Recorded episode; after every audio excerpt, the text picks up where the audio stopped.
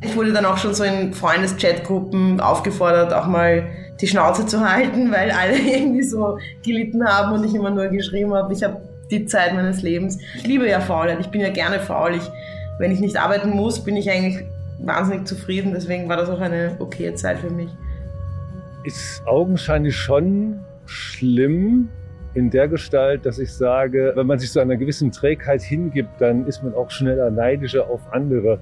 Man kriegt selbst quasi den Hintern nicht mehr hoch, um etwas bewegen zu wollen, zu können und denkt, andere müssen quasi reagieren, damit es einem selber besser geht. Ne? Aber das geschieht ja nicht. Ich meine, es kommt keiner vorbei und klingelt und sagt, hey, du bist schlecht gelaunt, ich heb dich jetzt aus deiner schlechten Laune heraus.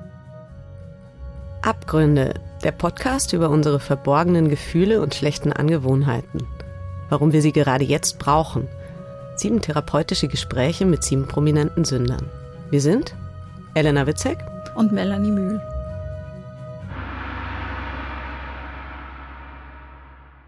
Melanie, erinnerst du dich an diese wunderbare Geschichte, dieses Buch Mein Jahr der Ruhe und Entspannung von Otessa Moschweg?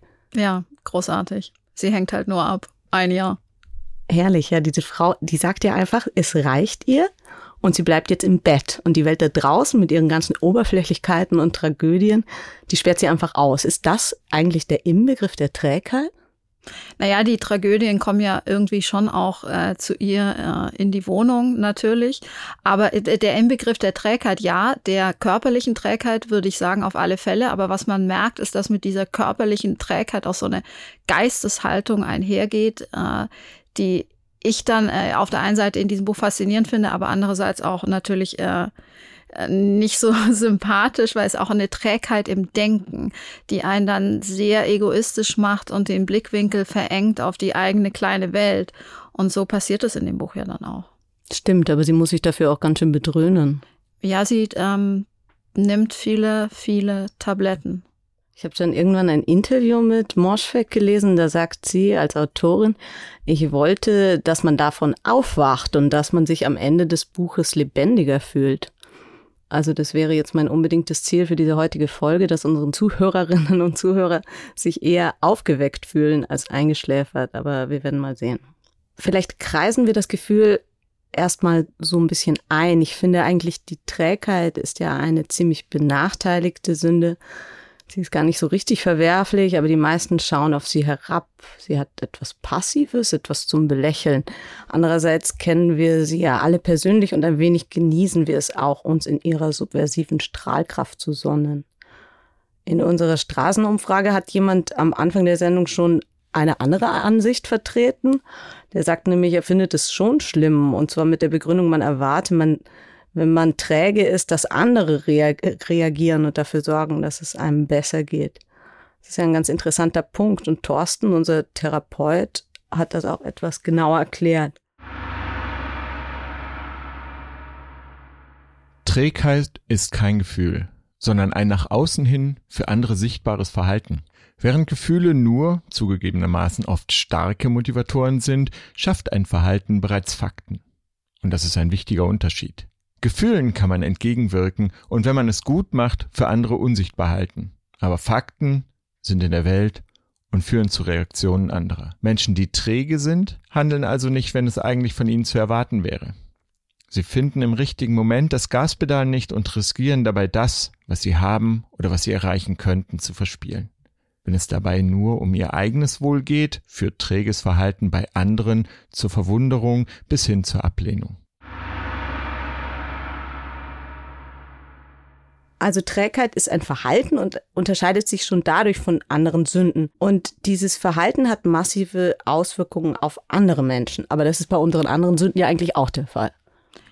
Ja, aber also ich persönlich finde Trägheit ja eben auch, auch eher schlimm. Ja, und zwar nicht diese Trägheit nach der, nach dem Gang in die Kantine, wenn man dann zwei Stunden einfach total kaputt ist, wenn man sich irgendwie vollgegessen fühlt, sondern diese Trägheit im, im Denken, die finde ich, ähm, die finde ich auch gefährlich, weil man dann äh, intolerant wird und empathielos und äh, den Blick nicht mehr weitet für die Welt um einen herum. Und das finde ich sozusagen ist für mich die gefährliche Variante der Trägheit. Deshalb bin ich äh, von all den äh, Sünden äh, finde ich Trägheit mit am schlimmsten.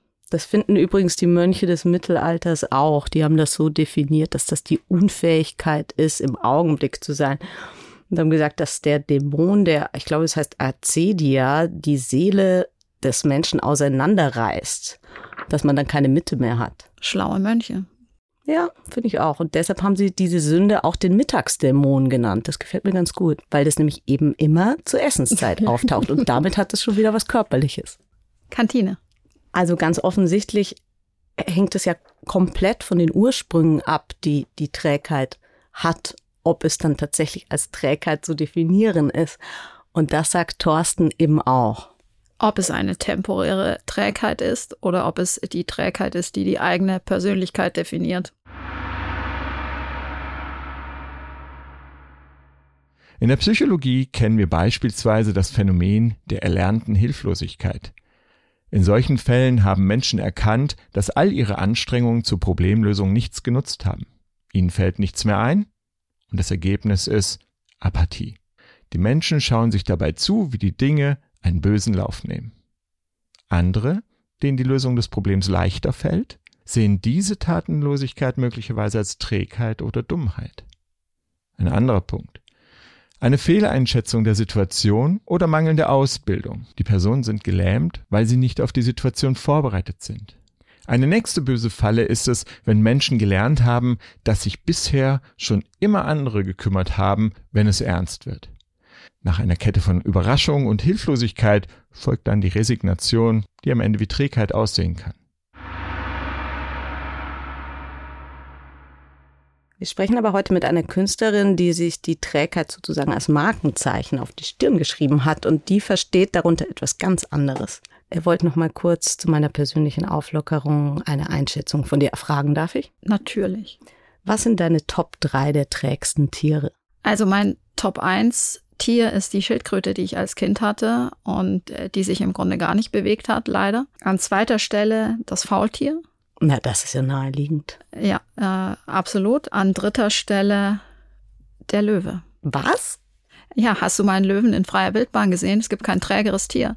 Der lässt äh, immer die Löwen äh, für sich arbeiten und hängt nur faul im Schatten rum und gähnt. Er macht im Grunde nichts anderes. Okay, das ist doch sehr interessant. Also für mich sind's ähm, Seestern, Koala und die Katze meiner Eltern. Dann würde ich sagen, wir können loslegen. Hier bei uns Stefanie Sargnagel, Autorin und Cartoonistin und Österreichs Social Media Koryphäe und offizielle Provokateurin zum Erhalt von Boulevardzeitungen. Willkommen. Gut, dass du uns aus unserer donnerstäglichen Trägheit hilfst. Äh, ja, weiß nicht, ob ich dafür die Richtige bin, aber ja, guten Morgen. Du hast ja gerade Urlaub. Bist du extra für diesen Anlass aufgestanden? Ja, also Urlaub ist halt so schwer zu definieren, wenn man selbstständige Künstlerin ist. Also was ist Urlaub, was nicht. Aber ich habe gerade eine kurze Phase mit wenigen Terminen, deswegen nenne ich es halt Urlaub, genau. Und, und hast du in diese freien Tage jetzt die Trägheit mitgenommen oder hat sie sich selbst eingeladen, weil der Musikgang auch mit dabei sein darf? Ah, ich finde das immer schwer zu sagen, was überhaupt Trägheit ist irgendwie, weil Müßiggang sehe ich ja jetzt gar nicht so als Faulheit. Und das Problem ja auch beim Künstlerdasein ist, dass ja ein bisschen alles dann schon zur Arbeit wird. Also wenn ich zum Beispiel sage, ja, ich will jetzt ein bisschen Autos stoppen durch, was weiß ich was, äh, äh, Madagaskar oder so, dann wird mich schon irgendwie der Verlag äh, so anschreiben und fragen, ob ich darüber nicht was schreiben will. Also da ist ja immer sehr schwierig zu sagen, was ist Arbeit und was ist Freizeit. Und gleichzeitig hat man sich doch in diesem Lockdown auch so eine, so eine Trägheit angewöhnt, finde ich. Also man liegt irgendwie länger auf der Couch rum und steht später auf. Dann gibt's irgendwie so, so lustige Zahlen von den Wasserwerken, wo man dann sieht, dass die Leute viel später duschen. Also äh, mhm. ähm, gibt es da irgendwas, was, was du auch in deinem Leben feststellst, wo du irgendwie später frühstückst, länger schläfst, nicht mehr duscht? Also für mich weiß nicht, also ich, ich habe äh, nicht so äh, viel Unterschied zu meinem anderen Alltag durch den Lockdown gespürt, weil ich ja eben für mich selbst verantwortlich bin und keinen wirklichen Chef habe, der mir irgendwie im Nacken sitzt. Für mich war es einfach nur gerade sehr auftragsfrei, weil ich einfach keine Aufträge mhm. hatte und, äh, und ein Buch fertig gemacht hatte. Und ähm, ja, also Ich habe die Zeit eigentlich extrem genossen und war fast ein bisschen produktiver als sonst. Zwar nicht auf eine künstlerische Art, aber was so Alltagssachen betrifft, so spazieren gehen und so. Ich weiß nicht, andere sehen spazieren gehen als Faulheit. Für mich ist das eigentlich schon, schon eher eine Aktivität. Genau. Aber würdest du sagen, die, das Ansehen der Trägheit hat sich durch die Pandemie ein wenig verbessert? Ich glaube, es gab auf jeden Fall mehr Verständnis für weniger Produktivität und das war für doch viele Leute, glaube ich, recht erholsam auch. Also während man im Alltag oft ein schlechtes Gewissen hat, wenn man nichts auf die Reihe bekommt, war das in der Pandemie ein bisschen toleriert. Also es gab durchaus auch Leute, die ich kenne, die sich in ihrer Depression ähm, eigentlich entlastet gefühlt haben, weil eh niemand von ihnen erwartet hat, dass sie ausgehen und socialisen und ähm, ihre Arbeit schnell erledigen und denen das eigentlich sehr gut getan hat. Und auch bei mir war es so, dass ich äh, eine totale Abwesenheit von Stress gespürt habe und dadurch eigentlich irgendwie viele Sachen viel äh, mir viel leichter gefallen sind. Mhm. Ja, genau. Aber hattest, hat, hattest du gar keine Angst, dass die Aufträge nicht zurückkommen? Also das könnte einen ja auch sozusagen aus so einer entspannten Situation rausreißen, weil man denkt, verdammt, jetzt kommen keine Anfragen, was mache ich denn, wenn jetzt der Lockdown vorbei ist? Und mm, naja, das, mein Glück ist halt zum Beispiel, also ich habe ja auch gemeint, ich bin in einer sehr privilegierten Situation. Ich war irgendwie Single, ich habe keine Kinder, meine Großeltern sind alle schon tot. Ja, das mit den Aufträgen, ich weiß nicht, ich bin da immer schon sehr sorglos, weil ich auch nicht sehr hohe Lebenserhaltungskosten habe. Also ich bin nicht sehr materiell veranlagt und wohne immer noch in einer günstigen kleinen Wohnung. Und dadurch, dass die letzten Jahre so gut lief, habe ich auch Erspartes und ich habe dann halt mehr so T-Shirts gemacht und, und so einen Online-Shop mit T-Shirts betrieben, mit meinen Cartoons. Muss sagen, ich, ja, mir hat der Lockdown einfach zu gut gefallen. Also bis auf die ganzen Todesfälle und Krankheiten und Ängste der ja. armen Menschen, ja, war es für mich eigentlich eine gute Zeit. Ich wurde dann auch schon so in Freundes-Chatgruppen aufgefordert, auch mal eben die Schnauze zu halten, weil alle irgendwie so gelitten haben und ich immer nur geschrieben habe, ich habe die Zeit meines Lebens. Ja, und, genau. Und also eben für Faulheit, ich, ich liebe ja Faulheit, ich bin ja gerne faul. Ich, wenn ich nicht arbeiten muss, bin ich eigentlich wahnsinnig zufrieden. Deswegen war das auch eine okaye Zeit für mich. Und dann erfährt man ja auch was über Menschen, von denen man sonst nicht so viel mitbekommt. Also die Nachbarn zum Beispiel. Ich habe da in letzter Zeit oft auf dem Weg äh, nach draußen aus meinem Haus im Garten gesehen, dass die Nachbarin da stand und die hat mir dann sofort erzählt, dass sie eigentlich gerade zwischen zwei Meetings steckt und nur nach dem Rechten sehen möchte. Also sie hat so gewissermaßen mhm. ihren kurzfristigen Musikgang oder ihr Chillen, ihre, ihre, ihre Faulheit womöglich ah, ja. auch zu vertuschen versucht, woraufhin auch ich dann sofort erklärt habe, wort, wortreich, warum ich jetzt da unten bin und nicht äh, vor dem Computer. Äh, findest du das noch normal? Also ist das ähm, ähm, da sieht man ja doch wieder irgendwie, dass diese ähm, dieses Bedürfnis nach Effizienz oder nach dem Vorweisen von Effizienz ja doch irgendwie noch recht groß ist. Ja, also ich, ich kann dieses Bedürfnis einfach irrsinnig schwer nachvollziehen. Ich habe das eben wahnsinnig genossen, dass dieser Druck ein bisschen draußen war. In meinem Freundeskreis hat man eigentlich viel mehr Zeit füreinander aufgewendet und aufwenden können, um zu schauen, dass man dem anderen irgendwie unterstützt und hilft. Das waren so die Dinge, die ich in meinem Umfeld beobachtet habe. Wenn du über dich selbst sagst, dass du gerne faul bist, ähm, gerade, wie genau muss man sich das eben vorstellen, diese Faulheit? Weil alles, was du ja bisher erzählt hast, klang eigentlich gar nicht so faul für mich. Also du gehst spazieren, du töpferst und so, aber, aber wenn du faul bist, was passiert dann? Also ich finde, es gibt da eben verschiedene äh, Arten von Faulheit. Es gibt ähm, eben diese, äh, will ich einer Erwartung der Gesellschaft entsprechen, eines Chefs oder irgendeines eben Effizienzbilds von anderen? Oder will ich das, was ich gerne machen würde, schaffe ich das auch umzusetzen, so auf die Art, ähm, also es gibt ja auch eine eher depressive Faulheit, wo man zum Beispiel nicht aus dem Bett kommt und sich die ganze Zeit ärgert und eigentlich am liebsten denkt, äh, denkt, ähm, ich würde eigentlich gerne in die Natur gehen, aber man schafft es nicht und so. Also ich glaube, es geht auch darum, was für Ziele man hat. Also ich denke mir immer, zum Beispiel man, ähm, man hat einen 20-Stunden-Job und will auch nicht mehr im Leben und kommt mit wenig Geld aus. Ist das jetzt eine, etwas, was man will oder ist es etwas, was man macht, wenn man es nicht anders hinbekommt und man hätte es eigentlich gern anders? Und, und das ist immer die Frage. So, ist es so gewählte Faulheit, eben Müßiggang, die eben eigentlich was an sich Produktives hat, nämlich produktiv im Sinne für es ist gut für die Psyche, Oder ist es diese Faulheit, die eigentlich ungewollt ist, so man, man scheitert an sich selbst und, und schafft die Dinge nicht, die man selbst gerne für sich erreichen würde? Oder will man Erwartungen der Gesellschaft entsprechen? Aber es ist ja schreiberisch ähm, schon auch immer wieder Thema bei dir, diese Ökonomisierung unseres Alltags. Du schreibst ja auch in den mhm. Statusmeldungen, warum wollen Menschen Karriere machen? Ist ihnen langweilig in der Freizeit? Also so ein bisschen eine politische Einstellung ist es auch, oder? Ja, ich meine, sie wird dann halt irgendwie politisch. Es ist für mich eher eine persönliche, also ich merke halt, was mir gut tut und was mich nicht interessiert. Aber natürlich hat das eine politische Komponente, weil für andere Menschen, äh, ja, die sehen das halt auch als ähm, unwert oder so, wenn man so leben möchte. Ähm, ja, für mich ist das auch eher einfach, äh, ja, also ich finde einfach, die meisten Menschen sollten nur 20 Stunden arbeiten müssen. Das ist meine Meinung. Ich glaube, das wär, alle wären wesentlich glücklicher. Es gibt Leute, die wollen mehr arbeiten, dann sollen sie das tun. Aber ich glaube, 20 Stunden sind so das, was jeder so braucht, um sich so ein bisschen äh, wertvoll zu fühlen in der Gesellschaft. Und dann hat man auch noch genug Zeit für Freundschaft, Familie, Sport, was auch immer, was man will. Oder einfach äh, Natur, Spaziergänge oder einfach auf der Couch liegen. Ja, genau. Da würden jetzt natürlich die ganzen Investmentbanker sagen, oh mein Gott, wie soll ich denn da reich werden? Melanie hat sich in letzter Zeit viel mit Investment beschäftigt. Mhm. Ja, um meiner Trägheit irgendwie entgegenzuwirken, brauchte ich ein neues Hobby. Ja, ich habe halt getöpfert. mit Investmentbankern kenne ich mich nicht so aus, irgendwie treffe ich die nie irgendwo. Also ich glaube, die machen auch andere Sachen als ich, arbeiten und sowas. Ja. Aber was meinst du, warum fühlen sich so viele Leute von dieser äh, als hedonistische Trägheit verkauften Lebenshaltung, ähm, die du da ja auch so ein bisschen ja nach außen trägst, gereizt? Also warum, warum stört das Menschen? Warum gehen sie da so dagegen an?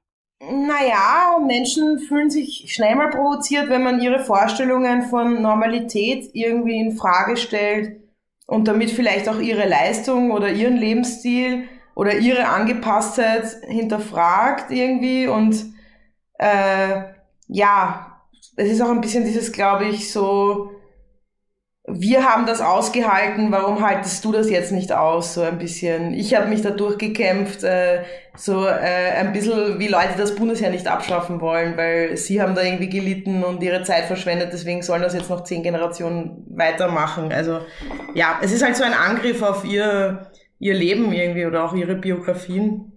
So sehe ich mhm. das. Okay, lasst uns noch mal kurz zusammenfassen. Stefanie Sagnagel spricht von verschiedenen Arten von Trägheit und die Trägheit, die sie sich da selbst zuschreibt, ist ja eigentlich eine relativ produktive. Oder wie siehst du das, Thorsten? Ja, medizinisch gesehen würden wir das nicht als Trägheit ähm, benennen, weil Trägheit ja immer auch diesen Aspekt des inneren Gebremstseins gegen den eigenen Willen, das äh, Nachdenken, eigentlich sollte ich, eigentlich möchte ich sein, ähm, das kann man landläufig tatsächlich als produktive Trägheit bezeichnen, ne, medizinisch aber nicht. Und wenn man sich die Trägheit selbst aussucht, also selbst bestimmt, ich möchte jetzt träge sein, kann das dann überhaupt wirklich Trägheit sein? Naja, es ist vielleicht auch ein, äh, besser gesagt, ein Runterkommen von einem ähm, Level, das man jetzt vielleicht versucht abzuschalten. Das ist ja im Lockdown alles so gewesen. Wir haben ja eine hyperaktive Gesellschaft, da dreht alles relativ hoch und deswegen haben wir ja auch Urlaub. Urlaub ist ja auch nicht Trägheit, sondern das ist Erholen. Dass wenn man sich einem bestimmten Reiz nicht mehr aussetzt, kann man auch sich erholen und dann auch entsprechend andere Perspektiven einnehmen. Und Frau Sargnagel ist ja Künstlerin. Und äh, das kann man nicht mit dem ähm, normalen Umgang von zum Beispiel Angestellten, die ihren Acht-Stunden-Tag haben und einen geregelten Rhythmus haben und bezahlt werden, also sicher in finanziellen Situationen sind, ähm, vergleichen. Die sind da ganz anders unterwegs. Also braucht man, wenn ich dich richtig verstehe, eine gewisse Trägheit, um dann auch wieder produktiv zu sein. Also es gibt ja auch ähm, Menschen oder Kollegen, die ähm, daueraktiv sind und, glaube ich, nie in ihrem Leben träge sind. Ist man da nicht doch, wenn man nicht so ist, auch doch so ein bisschen dazu verdammt? naja, wenn es in wirklich wichtigen Bereichen eines Lebens ist und die Menschen sich dort träge wiederfinden, sind die eigentlich eher erschrocken darüber, dass sie nicht zu Potte kommen. Ähm, wenn es Bereiche sind, wo man sagt, da bin ich eh am Hadern, ich muss mal gucken, wie ich mit mir damit umgehe, dann ist es im Grunde per Definition keine Trägheit, die kommt, sondern man versucht mal Abstand ähm, zu gewinnen. Das kann nach außen hin aussehen wie Trägheit und das kann auch so eine Art Inkubationszeit sein. Das heißt, Gedanken kommen wieder ähm, neue, in, bekommen neue Räume ähm, und dann kommen neue Ideen und vielleicht sogar auch eine Entscheidung, ich kündige, ich gehe woanders hin oder ich mache das, was ich schon immer wollte. Das wäre dann keine Trägheit. Gibt es eigentlich auch träge Menschen, die dann so wirken, als wären sie extrem aktiv? Also Versteckträge sozusagen? Ja, ich weiß nicht. Ich glaube, das kennen wir alle. Nehmen wir mal äh, das Beispiel, die ähm, Steuererklärung muss gemacht werden. Und da liegt die dann also auf dem Tisch und man muss da seine ganzen ähm, ähm, Unterlagen durchforsten und dann fangen viele Leute an, ihre Wohnung zu putzen, die Fenster zu putzen, aufzuräumen und den Staub aus der letzten Ecke eben rauszusaugen und dann vielleicht auch noch kurz einkaufen zu gehen. Das sieht dann sehr aktiv und sehr ähm, ähm, engagiert aus, ist aber letztendlich die Vermeidung etwas, was noch viel wichtiger ist. Ähm, ich glaube, das kennen wir alles, äh, alle. Die Trägheit, die kann auch selektiv sein. Das heißt, nicht der mhm. ganze Mensch ist träge, sondern einzelne Bereiche können vermieden werden. Mhm. Aber immer ist es was Schlechtes, oder? Aus deiner Einschätzung. Wenn wir es aus der psychologischen Sicht sehen, dann ist da immer eine Blockade drin. Die muss nicht schädlich sein. Die meisten Menschen kommen damit ganz gut durch, weil Trägheit eine Funktion der Zeit ist, auch wieder aufhört. Ähm, aber Trägheit hat nie etwas von Urlaub, Entspannung, wenn wir das aus dem klinischen Gesichtspunkt sehen. Das ist immer, da brennt irgendwas an, früher oder später. Zieht man sich bei Trägheit dann eben auch gedanklich natürlich in sich selbst zurück und wird dann weniger empfindsam für andere und deren Bedürfnisse. Also das ist etwas, was ich auch mit Trägheit verbinde.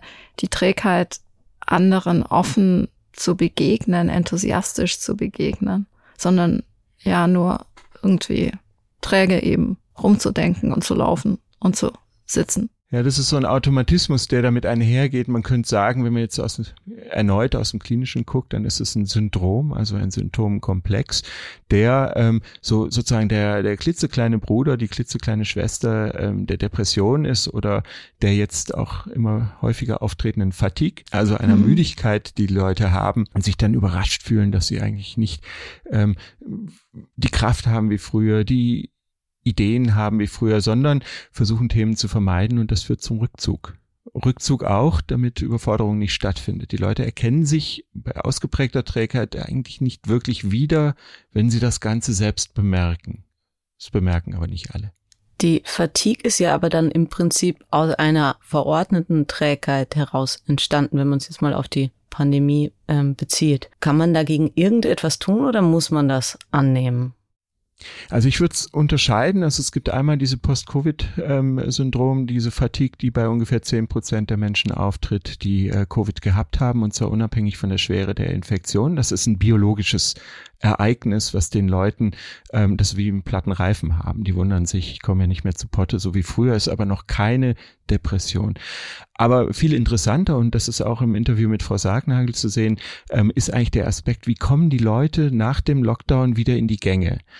Ähm, und da hatten wir ja, Melanie, ähm, ein äh, Interview zusammen, ähm, was äh, die Macher angeht, die jetzt äh, praktisch im Lockdown ausgebremst werden und unglücklich waren und die Leute, die sich eigentlich wohlgemut zurückgezogen haben und die dieses schnelle Drehen des Rades unserer Gesellschaft da gerne verordneterweise ausgestiegen sind. So, das, die haben das als erholsam, letztere haben das als erholsam empfunden. Aber die Frage ist, wie kommen die jetzt wieder in die Gänge? Haben die schon gemerkt, dass der Lockdown vorbei ist? Wie gehen die in den nächsten Herbst? Das kann sein, dass die lange brauchen, um wieder in Kontakt zu kommen. Das wäre so eine also medizinisch sagen wir nicht Fatigue dazu, ähm, aber das wäre natürlich sowas ähnliches. Okay. Und dann würde ich sagen, wir kehren mal zurück zu Stephanie Sargnagel.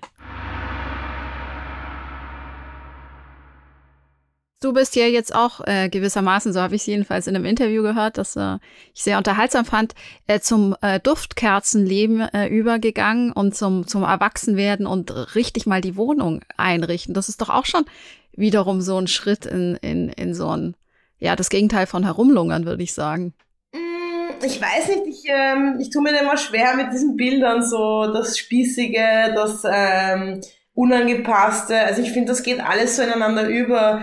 Ich musste halt viel zu Hause sein, deswegen habe ich mir die Wohnung schön gemacht und dass die Wohnung nicht schön war, äh, lag halt daran, dass ich sehr wenig Zeit hatte und immer viel unterwegs war. Also es sich gemütlich machen, finde ich jetzt, ähm, ja, äh, also ich meine, ich habe mich da ein bisschen lustig darüber gemacht, aber ähm, das war ja auch ein gewisses unfreiwilliges zurückgezogen werden in die eigenen vier Wände. Deswegen musste ich es mir halt auch, auch schön machen, aber wenn ich es mir aussuchen kann, ähm, versuche ich schon mein Leben möglichst gemeinschaftlich zu gestalten. Also dieses Wohnung einrichten, das hat mir schon sehr gut getan irgendwie, dass man auch mal erwachsener wohnt und nicht halt äh, alles immer schmutzig und chaotisch ist. Aber ähm, was halt schon immer die Gefahr ist an dieser Zurückgezogenheit, dass man halt an der Gesellschaft weniger teilnimmt. Also in, in der Zurückgezogenheit in die Kleinfamilie oder in die eigenen vier Wände. Und ähm, ja. Das wäre dann die Trägheit, die Trägheit des Geistes, ne? Also. Ja, oder auch des Sozialen irgendwie so. Ähm, also ich bin ja auch großer Fan von Hausprojekten oder gemeinschaftlichen Projekten, äh, ja, oder Mietsyndikaten. Also es gibt ja so Projekte in Wien auch, also da haben sich gerade in Simmering Leute zusammen ein Riesenhaus gekauft, aber das muss dann wirklich ein Lebensprojekt sein. Mhm. Ich habe mich auch gefragt, wo du von Wien sprichst, ob in Österreich der Musikgang ganz generell irgendwie oder das, das Chillen ein bisschen anerkannter ist als in Deutschland, wenn man so an die Kaffeekultur denkt. Ja, also ich habe das Gefühl, dass, dass, also dass in Deutschland dieser ganze Leistungs- und Effizienzgedanke schon nochmal kulturell eingewobener ist als in Österreich, wo ich das Gefühl habe, so ein bisschen Zahn, ein bisschen Schwänzen, ein bisschen zu lang wo sitzen, so eine gewisse Trägheit hat vor allem, was Wien betrifft, schon auch so was sehr Wienerisches und so. Und ja, ich glaube, das hat auch äh, zum Beispiel, wenn ich mir die Kunstszene in Wien anschaue im Vergleich zu New York, ähm, da merkt man schon, wo die Leute ums Überleben kämpfen müssen und da ist man in Wien halt schon ähm, besser dran und dadurch können auch Sachen entstehen, die woanders vielleicht nicht entstehen, weil halt viele Leute auch Zeug machen, einfach nur aus, aus Lust daran und, und nicht, weil sie jetzt da damit gleich überleben müssen irgendwie. Also ich habe eine sehr interessante Studie gelesen, die hat die ähm, Schrittgeschwindigkeit der Menschen gemessen. Und ähm, in Wien äh, gehen die Menschen offensichtlich extrem langsam, also sehr viel langsamer als in Singapur, was einem sofort einleuchtet oder als in New York äh, und auch mhm. als in mhm. Frankfurt, äh, als Finanzmetropole natürlich, da wird immer rumgehetzt. Und das, glaube ich, so ähm, versinnbildlicht auch diese, diese Trägheit, die dann ähm, ja vielleicht dann auch so über, über dieser Stadt liegt oder die, die Leute auch so ein bisschen, ja, sich zu eigen gemacht haben. Also diese Schrittgeschwindigkeit, das fand ich, äh, ich unglaublich spannend. Okay, das habe ich noch nie gehört, aber das kann ich mir gut vorstellen. Man muss natürlich auch sagen, wie ist öffentlicher Raum gestaltet. Ich meine, Frankfurt ist auch eine Stadt, wo viele Leute einfach nur zum Arbeiten hinfahren. Und Wien und New York, ich meine, New York ist einfach äh, wahnsinnig äh, lebensfeindlich teilweise auch. Also ich war mal in New York im Winter und äh, da hat's geschüttet und ähm, da habe ich erst gemerkt, der Asphalt dort ist auch extrem schlecht teilweise. Also da, wenn ich äh, Leute mit Kinderwagen beobachtet habe, die mussten richtig Spießrutenläufe machen, weil einfach an jeder zweiten Ecke eine ein Meter tiefe Regenlacke war. Also ähm, manche Städte sind halt auch nicht so laden auch nicht so dazu ein, dass man ganz gemütlich durchgeht und irgendwo eine Parkbank ist, wo man dann mal sitzt. Also es gibt ja auch viele Parks zum Beispiel. Ja, genau. Ich wollte noch eine Sache, ähm, würde mich interessieren. Wir haben ja einen, einen sehr, sehr tollen Therapeuten, der diese Sendung begleitet und der ist sehr kritisch mit der Trägheit und, und, und sagt, dass es uns natürlich extrem ausbremst und die Gesellschaft ausbremst. Man lässt andere gestalten und lässt ähm, und, und, und beteiligt sich selbst nicht. Ähm, da ja, mich interessiert, wo es sich für dich aus deiner Sicht lohnt, sich einzumischen. Ja, ich meine, ich würde ganz klassisch sagen, da wo man das Gefühl hat, es passiert irgendwas Ungerechtes äh, und man hat eine Möglichkeit, sich einzumischen. Ja. Aber eben, ich finde das eben so schwer zu definieren, eben so die anderen machen lassen und so. Also es, ja, liegt natürlich also auch daran, für wen arbeitet man eigentlich, wer profitiert davon, profitieren wenig Menschen davon oder profitiert die Gesellschaft davon Genau, also mm, ja, man kann sich auch herausnehmen und zum Beispiel wenig arbeiten, aber dafür ist man halt ein guter Saufkumpane oder so, was ja dann auch irgendwie äh, gesellschaftlich eine äh, gute Rolle erfüllt irgendwie für viele Leute, ja. Okay, ja, sehr gut. Dann legen wir uns jetzt wieder auf die faule Haut oder irgendwo raus in die Sonne. vielen Dank für das Gespräch. Ja, vielen Dank. Ja, danke auch.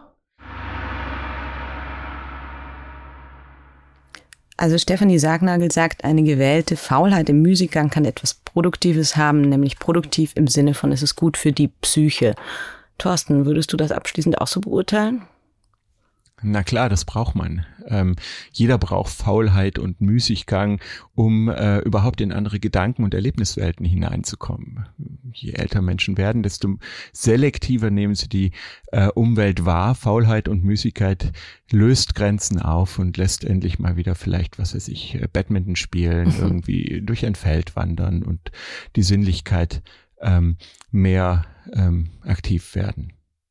Völlig einverstanden. Und wenn wir jetzt mal Wege aus der Trägheit suchen, was würdest du sagen, sind die fünf Punkte, die helfen, aus einer Trägheit rauszukommen? Also der beste Weg rauszukommen ist Neugierde. Neugierde ist was, irgendeine Mischung zwischen Freude, Angst und es hat einen positiven Antrieb und sich einfach mal zu, für etwas zu interessieren, was man eigentlich wahnsinnig langweilig findet. So. Der allen am besten bekannte Weg ist der Mangel an Komfort. Das heißt, man hat Druck, das Konto ist leer, jetzt muss ich was tun. Ähm, ist der Mangel an Komfort. Mhm. Ähm, wer weiß, was er will, kommt auch besser aus der Trägheit raus, weil er sieht, wie ihm die Fälle davon schwimmen. Leute, die eben nicht wissen, was sie wollen, ähm, verpassen dann auch natürlich die Gelegenheit in Unkenntnis dessen, was ihnen wirklich wichtig ist. Naja, und das andere ist natürlich Druck von aus. Deswegen ist Homeoffice eben nicht mehr gut, nicht nur zwingend gut, sondern man muss gelegentlich auch mal ähm, damit rechnen, dass der Chef, die Chefin ähm, reinkommt ins Zimmer und einen Blick über die Schulter wirft. Ähm, und das führt dazu, dass die Leute ähm, produktiver werden. Und wer kennt das nicht? Manchmal hat man so in der Woche oder am Tag ein paar Stunden, da läuft gar nichts. Ähm, und dann sieht man ein bestimmtes Gesicht und man kriegt Flügel, obwohl man es nicht mag. Das hilft. Okay. Thorsten, ich weiß ja, dass du Brot gerne selber machst. Ist es etwas, deine persönliche Strategie auch, um aus der Trägheit, der Trägheit zu entfliehen? Ja, das ist eher vielleicht, um mit den Worten von Frau Sargnagel zu sprechen, mein Müßiggang und meine Faulheit. Äh, das ist ähm, tatsächlich etwas entdecken, was mir fremd ist, was mir nichts bringt und wo ich dann aber ganz viel Sinnlichkeit empfinde, weil hier so und so viel Gramm Mehl und so und so viel Gramm Wasser und die Faszination darüber, dass etwas ohne Butter und Zucker dann praktisch so lecker schmecken kann. Ähm, das ist eine neue Entdeckung. Das wäre ohne das Rezept von Frau Sargnagel wahrscheinlich niemals entstanden. Okay, ja, vielleicht sollte ich das auch mal ausprobieren. Oder Duftkerzen. Das oder? ist super. Du musst vor allem, du musst vor allem ähm, ähm, Südtiroler Brot backen. Das ist Gewürzbrot, das ist herrlich. Ich habe ja bin nicht so gut im Backen, aber vielleicht funktioniert das bei Broten besser. aber ich danke dir jetzt oder wir danken dir vielmals für dieses Gespräch und ähm, Klar. hören uns beim nächsten Mal. Ich freue mich, danke. In der nächsten Folge sprechen wir mit Pater Anselm Grün über Hochmut Weinende Männer, falsche Scham und wie man gelassener durchs Leben geht. Wir freuen uns, wenn Sie beim nächsten Mal auch wieder dabei sind und mit uns die Tiefen der menschlichen Psyche ergründen.